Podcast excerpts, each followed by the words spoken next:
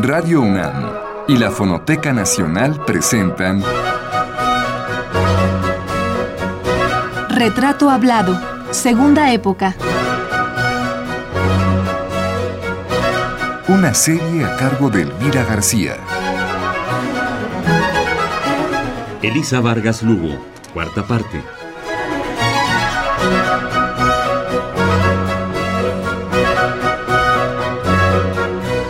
Amigos, con esta emisión concluiremos el retrato de la doctora Elisa Vargas Lugo, en el cual hemos querido plasmar las características más relevantes tanto de su carácter como del trabajo dedicado a la historia del arte virreinal realizado a lo largo de más de medio siglo. Son varias las facetas de la doctora Vargas Lugo que por falta de tiempo no hemos podido abordar en este espacio radiofónico. Sin embargo, no queremos dejar de remarcar su enorme preocupación por el indignante saqueo de arte religioso que desde hace tantos años sufre nuestro país. Acerca de ese tema del que hablamos someramente la semana pasada, hoy nos detenemos para abordarlo de manera más amplia. Bueno, hace poco estaba yo leyendo una nota donde incluso hay una opinión suya de que Banamex eh, compró, entre comillas, dos cuadros en no sé qué pueblo de Oaxaca por no sé cuántos millones de pesos, dos cuadros de pintura nova hispana, y que el sacerdote el, los vendió. Los vendió y el pueblo está protestando por esa venta, por esa venta, pues que además el dinero no sabe dónde quedó. No, eso es frecuente, fíjese que es una desgracia. Se sacan, saquean mucho las iglesias y ahí sí ni el INA tiene este poder para todo. ¿Dónde están vigilantes? ¿Cómo se vigilan esos pueblos? Pues no se puede. Pues es el mismo pueblo que tendría que vigilar sus... Y, ya existen, cada iglesia existe unos, se llaman fiscales, unos cinco personajes que se trata de que cuiden las iglesias. Algunos lo hacen muy bien y de muy buena fe, pero otros ellos mismos son los que cometen, y a veces sacerdotes también que venden alguna cosa. Bueno, hay el caso de un cuadro, Adán y Eva expulsados del, el de Hidalgo. De Hidalgo, que incluso usted estuvo en la, en la entrega, del, la entrega del cuadro restaurado. A ver, cuéntenos, porque ese, ese cuadro se lo robaron, ¿no? Sí, lo que pasa es que, y mire, gracias a un registro de obra que estamos haciendo también en el parte de, yo también lo coordino allí en el instituto, estamos haciendo, por necesidad se vio, un, un este registro de obra de arte mueble. En, en, el país estamos trabajando en varios estados, el INA también trabaja eso, Conaculta también trabaja eso. A ver si algún día tenemos inventarios más completos. Pues gracias a uno de esos inventarios en el estado de Hidalgo, se dieron cuenta de que el cuadro que habían comprado en el Museo de San Diego era robado de Hidalgo, porque el Museo de San Diego compró el cuadro de buena fe y luego pidió a Lina, pues se le hizo muy fácil pedirle a Lina, y, que le ampliaran la información sobre el cuadro, la significación que tiene y todo, para enriquecer ellos sus archivos. Entonces les dijeron pues que este cuadro había sido robado de tal pueblo y que eh, no, no, no, podían haberlo, no lo podían tener ellos más. Y el museo muy honradamente devolvió el cuadro y cobró el dinero a la persona que lo vendió, que no es la primera vez que ha vendido cosas esa persona. Entonces, un corredor de arte. Un, un corredor de arte, sí, un anticuario de aquí, un bastante conocido, que yo no sé por qué sigue haciendo esas cosas. Sería bueno decirlo para que nuestro público esté enterado, ¿no? Pues sí, se llama. Ahorita a ver si me acuerdo cómo se llama. Pero bueno, entonces esta persona eh, le vende al Museo de San Diego y el Museo de San Diego, bueno, a partir del catálogo, la clasificación que ustedes han le mandar el, el, y el bueno, el, el gobierno del estado, la Secretaría de Cultura del Estado de Hidalgo sigue puso una queja, puso una denuncia contra este anticuario, Rivero Borrell. No lo en Pachuca lo sabe todo el mundo que fue él. Él, yo me imagino que él debe decir que a él se lo llevaron a vender, pero es que hay que tener ya mucho cuidado con esas cosas y no es la primera vez que a él le pasa algo así. Entonces allí todavía hay un proceso en, en Hidalgo en contra de él por haber vendido el cuadro a San Diego.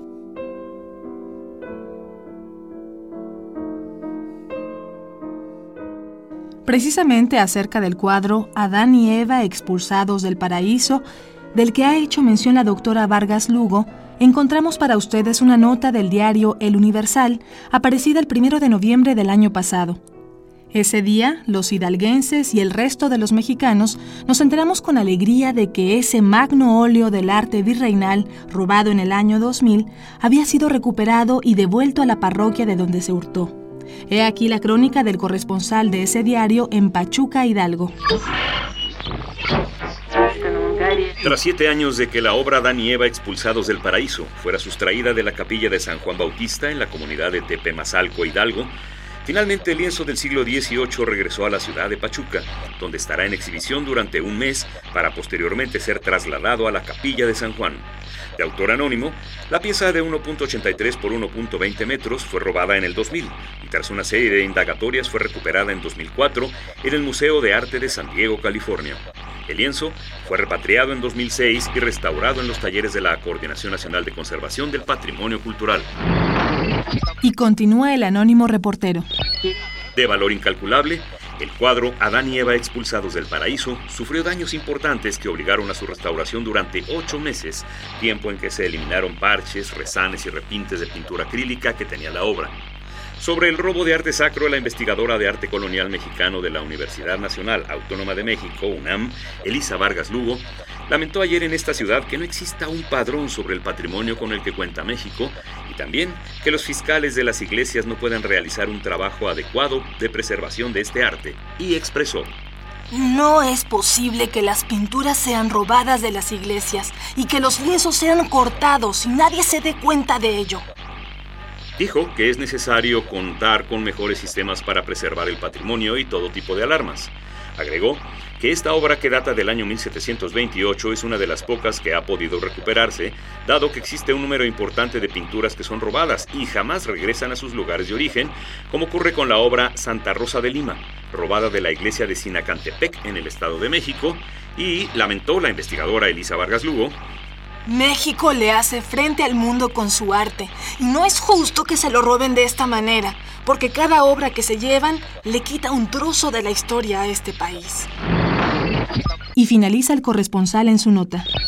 Por su parte, los pobladores de la localidad, quienes estuvieron presentes en el retorno del lienzo, aseguraron que Tepemazalco, que es una pequeña localidad del municipio de Zempoala, que cuenta con apenas 150 familias, tenía hasta hace un par de años un patrimonio de más de 10 obras de arte de invaluable valor, cáliz, pinturas y esculturas con piedras preciosas, las cuales han desaparecido. Guadalupe Pérez Suárez, delegada de la comunidad, señaló. Es para nosotros una gran alegría tener la pintura de regreso. Sabemos que tenemos cosas de gran valor y significado para nosotros como pueblo, porque vienen desde nuestros abuelos. Cuando se la robaron, pensamos que ya no iba a regresar y los niños preguntaban por el cuadro, pero la verdad es que hubo gente que nos ayudó y ahora por ellos podemos ver nuevamente esta obra. ¿Y cuál es el castigo para estas personas que, roban y venden esta obra? Pues mire, yo desgraciadamente creo que no hay un buen castigo. ¿Qué, qué les hacen? Yo no sé, porque había un señor en la zona rosa que también, ese lo metieron a la cárcel alguna vez, pero seguía en las mismas. Yo no sé, no hay una cosa verdad, que verdaderamente se una autoridad que se imponga y que ellos comprendan que no deben hacer esas cosas. Y bueno, hay, gente que me imagino que debe ser toda una cadena, un grupo. Me imagino que los anticuarios el tienen que corta, el que roba y el que el que sabe que se lo puede vender al otro, ¿no? Sí. No, sí, a mí me ha tocado ver eso en la iglesia de Xochimilco una vez yendo con mis alumnos. Eran dos grupos, llevé un grupo a principios de mes. como a los 20 días llevé otro y se habían robado las tablas de, de la predela del sotobanco. Entonces se indignaron tanto los alumnos que fuimos a buscar al cura. El cura corrió, salió corriendo y los alumnos detrás de él hasta que lo correteamos hasta, hasta que llegara a, su habitación que estaba en la parte de atrás del convento. Nos quiso cerrar la puerta y un alumno metió el pie y no cerró la puerta. Entonces estaba azorado, pero le dijimos que cómo era posible que se hubieran robado eso. Además, como eran mis alumnos de la escuela de restauración, se metieron detrás del, retablo y vieron que había, lo habían sacado con un cuidado y un conocimiento del oficio porque no maltrataron nada. Deben haber tenido mucho tiempo para sacar las tablas. Entonces, él dijo que, pues desgraciadamente, ya ven, como yo vivo tan lejos de la iglesia, no me di cuenta, se metieron por una ventana, las cosas imposibles increíbles. Yo después fui, me llamaron y fui a la delegación y reconocí dos que se rescataron, dos que sí se encontraron y que se mandaron al Museo de Tepozotlán, pero las otras dos se perdieron, ya las deben haber vendido y algunos particulares la deben tener, pero ya no las regresaron. Y, y la deben de vender fuera del país y muy caro, ¿verdad? ¿Cómo cuánto cuestan? pues muchas hasta se han de quedar aquí, yo creo, en colecciones particulares también. No, pues los venden a precios de lo que quieren, pero mire, todos nuestros países latinoamericanos están en esas. En San Miguel Allende hay tiendas con una cantidad de cosas peruanas. Allá se traen de Perú. También de arte sacro. De arte sacro. Montones de cosas. es impresionante. Pero Elisa Vargas Lugo no es solo una investigadora absorta en los temas del arte hispano, su restauración y su recuperación. Es también una ciudadana preocupada por lo que ocurre política y socialmente en su país. ¿Qué es lo que le duele más de México? Hay muchas cosas. A ver, hágame la lista. Ay, tenemos algunos minutos. Bueno, todo esta el problema de la drogadicción a mí me parece dolorosísimo, tremendo. La cantidad de muertos que todos los días hay en el periódico, todos asesinatos, todo este derivado de la drogadicción es tremendo eso. Ese es uno, yo creo que es de las cosas que más me impresionan, que más me duele. Y luego, pues, la dificultad que veo en que el gobierno logre progresar en muchos de los aspectos que, donde hay dificultades en México, o por ejemplo la educación. La Secretaría de Educación Pública, pues está mal. Todos los los maestros que han hecho esas huelgas en Oaxaca, que no trabajan, que están eh, metidos en, un, en, política más que en su obligación académica, y que no pueden, las autoridades no logran resolver esos problemas. Eso, eso es lo que me, me preocupa también muchísimo porque veo que hay tan serios problemas, tan, tan complicados, tan enredados, digamos, desde hace unos años para acá, en, por ejemplo, en la Secretaría de Educación Pública, que no acaba de verse la luz. Ya veo ahora, no hay kinders, no hay escuelas de kinder, no son suficientes. Bueno, ¿qué ha pasado en la Secretaría de Educación que todo, que no se dan abasto, no sacan adelante los problemas cuando menos uno vea, ya se resolvió este aspecto, ya está resuelto. No, ya se complicó más. Cada vez está más complicado el problema de, educación pública. Es tremendo. Pues con esas dos cosas le digo, ¿dónde vamos a dar? Claro. Y en el terreno del, la, del arte, de la preservación de nuestros monumentos artísticos, ¿qué es lo que le duele? Pues me duele la falta de, recursos, porque cuando uno va a las autoridades sí hay apoyo, pero también en, en los funcionarios no hay luego toda la, el apoyo que debería uno. Las altas autoridades sí ayudan, pero luego, por ejemplo, los que son representantes del INA en el estado de Guerrero o en el estado de Morelos, o no son muy competentes o se prestan a ciertos arreglos y eso es una cosa que es parte de todo el fenómeno sociopolítico del país. Desgraciadamente, a veces se tiene que recurrir a personas que no llenan todos los requisitos para ocupar ciertos puestos y entonces no se desempeñan bien. Pero a mí sí me duele ver cómo falta atención a todos los monumentos. Hay muchos que se están destruyendo, que están apolillados, que están en malas condiciones y no hay suficientes recursos económicos en el país, pero también eso sí, ¿de dónde van a salir si no ayuda a la gente? Dentro de sus preocupaciones también está la destrucción continua de monumentos históricos emblemáticos del arte virreinal y barroco de México. A lo largo de su vida ha visto cómo del centro histórico de nuestra ciudad capital han ido desapareciendo los edificios más bellos y representativos de toda una época. Y bueno, ¿qué opina del, que, recientemente en el centro de la ciudad se tiraron varios, varios edificios pues eh, considerados históricos, ¿no? No, pues eso sí, es un, eso es una pena muy grande que tenemos hace muchos años. Si usted pudiera echarle un ojo a uno de los antiguos catálogos de bienes inmuebles del centro histórico, se sorprendería de ver lo que se ha perdido. ¿Antiguos? ¿Qué tan antiguos? ¿De los años 60? Pues de los años, ahora a ver, hay un catálogo que hizo el arquitecto Santoveña, Ah, sí. que fue mi sinodal en 50, y, pues de los años de, de la posguerra 40 50. Eh, México era muy hermoso entonces, era otra cosa México, la ciudad. Y ahí empezaron la destrucción. Vi- Vino un, un progreso económico, sí, pero a- acabaron con muchos edificios. Ahora ya ve que están arreglando Sí, bastante. Sí, sí, pero bueno, estos Pero- edificios que tiraron, que este, eh, para poder hacer, creo que bodegas, no, este, espacios La- para los ambulantes. Para los ¿no? ambulantes, pues no, a, a mí yo no lo veo bien porque además ni siquiera solucionan el problema. Claro. Los ambulantes ni quieren estar allí porque dicen que no va la clientela. No, es una pena. que Eso, imagínese, si no se convierte realmente en una plaza comercial, ¿qué va a ser de ese vacío? Ahora, si se convierte en plaza comercial realmente, pues es un enjambre de, que, de, de gente que, que no, no tiene un horizonte tampoco mejor de vida.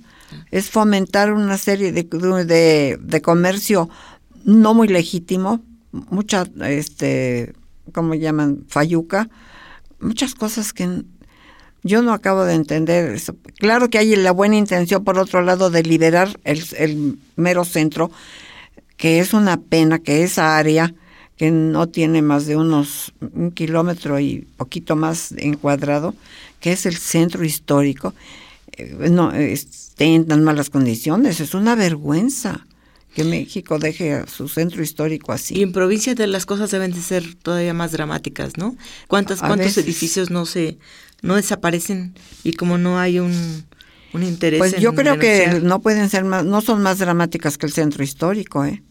Porque algunas veces en provincia, pues por ejemplo Querétaro, Zacatecas se conservan muy bien. Morelia está precioso. Mérida han tirado muchas cosas que no debían haber tirado. Pero Aguascalientes conserva muchos de sus edificios, no está tan mal. Pero, pero el centro histórico de México, lo más significativo, lo emblemático de la nación, uno va a París, ¿cómo está ese centro histórico? Va a Madrid, ¿cómo está? Todo, todo el centro histórico de los países están bien, menos el nuestro. Sí, cada día menos obra, ¿verdad? Menos, menos monumentos que nos, que nos identificaban.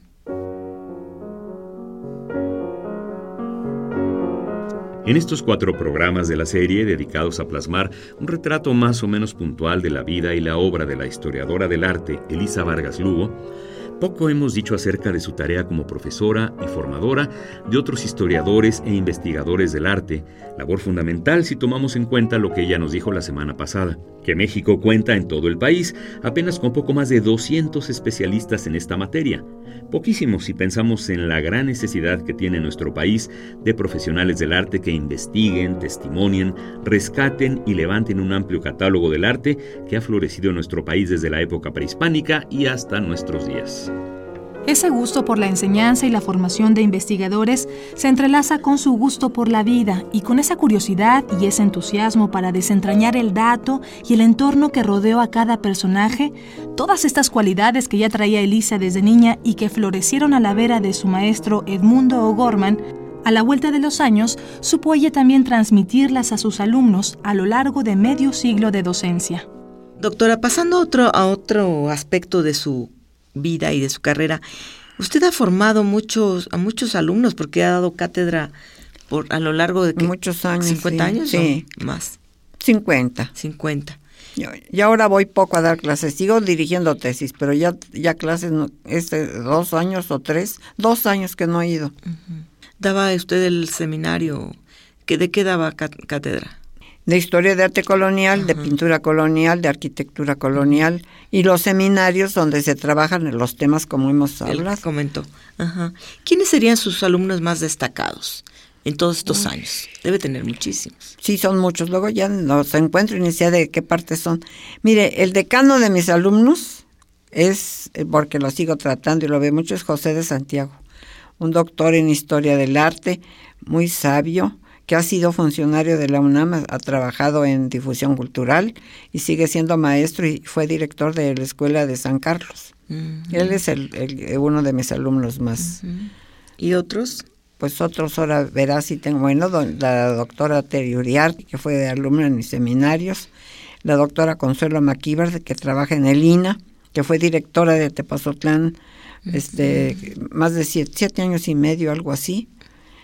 Algunos ya fallecieron, desgraciadamente, pero que sean de, los que han trabajado conmigo en el, en el, en el libro de, de Correa, por ejemplo, está también, bueno, hay otro muchacho más joven, Pedro Ángeles, que ahora es el coordinador de la fototeca y está, está haciendo su, su doctorado. Ya dan todos clase.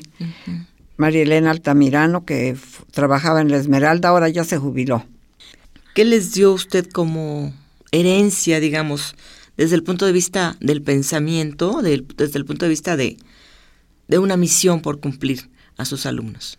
Bueno, pues mire, yo creo que les espero haberles contagiado, no, no estoy muy segura, pero los que veo que trabajan, pues sí, Marta Fernández, Tita Gerlero, que todos siguen trabajando y van y ven las cosas y tienen el mismo entusiasmo y el mismo ímpetu de, de hacer unas investigaciones en serio, no nada más superficialmente, porque hemos trabajado en conjunto y le hemos dedicado mucho esfuerzo siempre a todo. Yo creo que cuando menos eso, ojalá que sí creo que lo hayan tomado en cuenta. La tarea que la doctora Vargas Lugo ha realizado como docente está espléndidamente exaltada en el texto que escribió una de sus alumnas, Juana María Gutiérrez, quien dijo al respecto.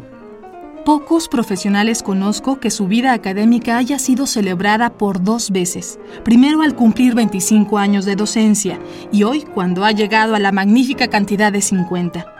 Por dos veces ha sido celebrada, pero tales celebraciones, aunque apoyadas por las instituciones, siempre han partido de la iniciativa de sus alumnos y por ellos han sido organizadas. Y esto no es decir poco, significa que su labor de dar a conocer, de dirigir, de ser guía, de enseñar, nunca ha caído en tierra infértil. Antes bien, su labor ha dejado huellas suficientes como para provocar el maravilloso sentimiento de gratitud.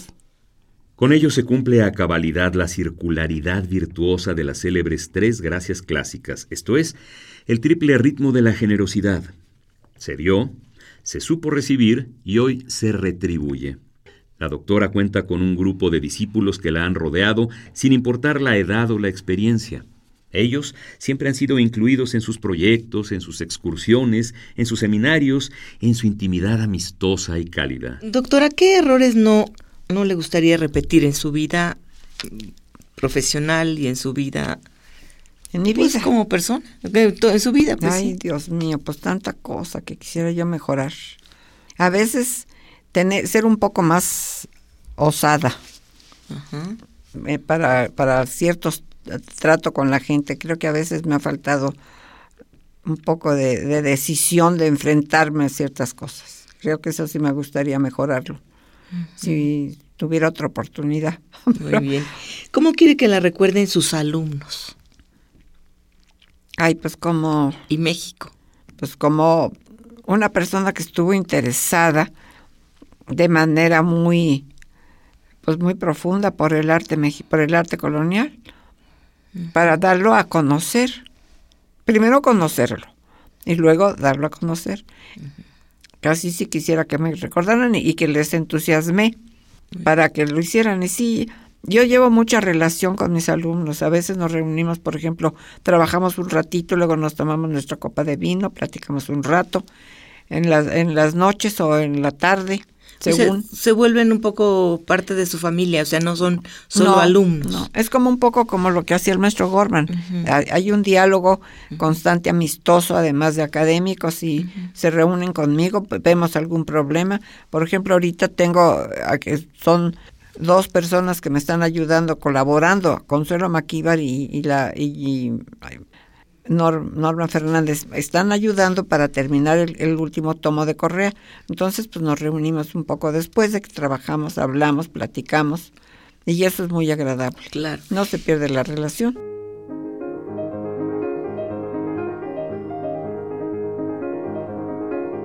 Estamos ya por concluir este retrato de la vida y la obra de Elisa Vargas Lugo, pero no podemos cerrar sin decir que la doctora es profesora emérita por la UNAM, que es miembro de la Sociedad Defensora del Tesoro Artístico y del Comité Mexicano de Historia del Arte, así como académica correspondiente de la Academia de Bellas Artes de Santa Isabel de Hungría de Sevilla, España. Asimismo, Vargas Lugo forma parte del cuerpo asesor de la revista Archivo Español de Arte, del Instituto Diego Velázquez, del Centro Superior de Investigaciones Científicas de España. También es miembro del College Art Association, de la Fundación UNAM, de la Sociedad Mexicana de Bibliófilos y es académica de número de la Academia Mexicana. Doctora, ya estamos terminando, esta es la última pregunta. ¿Qué le gustaría eh, que en México cambiara antes de que usted desapareciera este, esta tierra? Uy, es que lo que yo quisiera está muy difícil. Muy difícil. Pero bueno, pues haga de cuenta que es como carta a los Reyes Magos. Uh, Jule, pues por ejemplo, que, que realmente se lograra este desterrar el, el, este problema de la droga. En todos los órdenes. pues en todos los órdenes sería maravilloso. Eso es una cosa. Y la segunda es la educación. Necesitamos reforzar la educación. Miren un, ejemplito.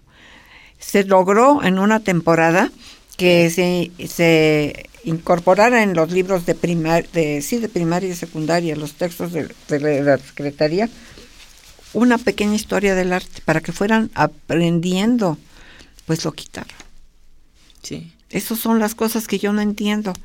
No hay funcionarios este, bien preparados no los hay para todos los problemas que se presentan. Porque tampoco ellos estudiaron no. suficientemente bien no, no. Este, la historia de nuestro país y otras cosas. Pero hay cosas que deberían eh, marcarse cuando menos un poquito, un poco, pero algo.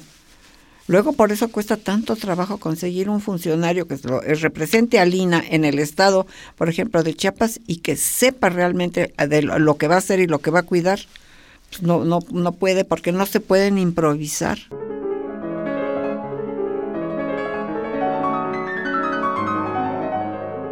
Esta fue la cuarta y última parte de la serie dedicada a la especialista en historia del arte, la doctora Elisa Vargas Lugo. Gracias por su atención.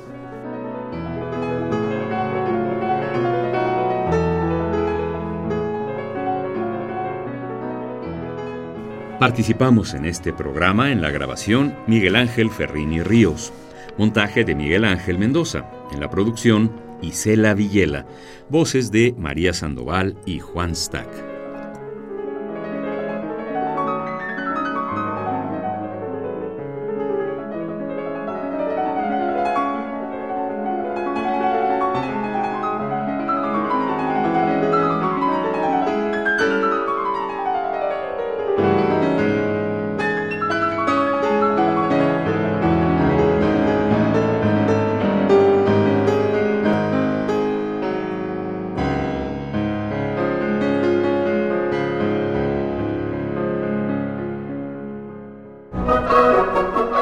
Radio UNAM y la Fonoteca Nacional presentaron